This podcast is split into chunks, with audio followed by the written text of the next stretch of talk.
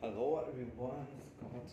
Now it's time for us begin to read uh, Daniel 5 part. Let's begin. The writing on the wall on the wall. Five King um, Belshazzar gave a great banquet for the thousands of his nobles and nobles and drank wine with them. Whilst Belshazzar was drinking his wine, he gave he gave orders to bring into gold and silver goblet that uh, Nebuchadnezzar his fathers had taken from the temple in Jerusalem, so that the king and his nobles, his wine, wife and his concubines might drink from them.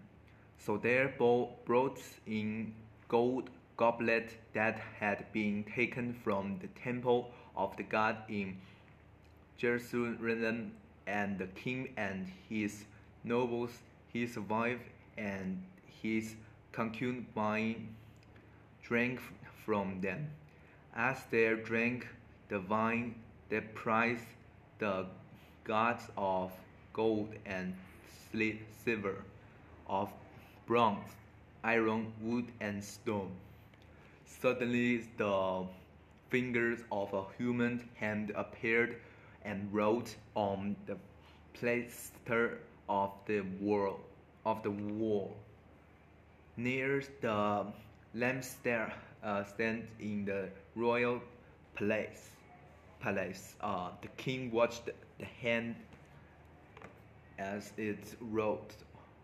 Wrote. His face turned. Turned. Uh, his face turned pale, and he was so frightened that his leg became weak and his knees were knocking. The king summoned the enchant, enchanters, astrologers, and diviners. Then he said to these Babylonians, these men to Babylonians, whoever reads his writings and tell me what the, what it means will be clothed the purple and have a gold chain uh, placed around his neck, and he will be made the third highest uh, rulers in the kingdom. Okay, that's it for today. See you next time. Bye.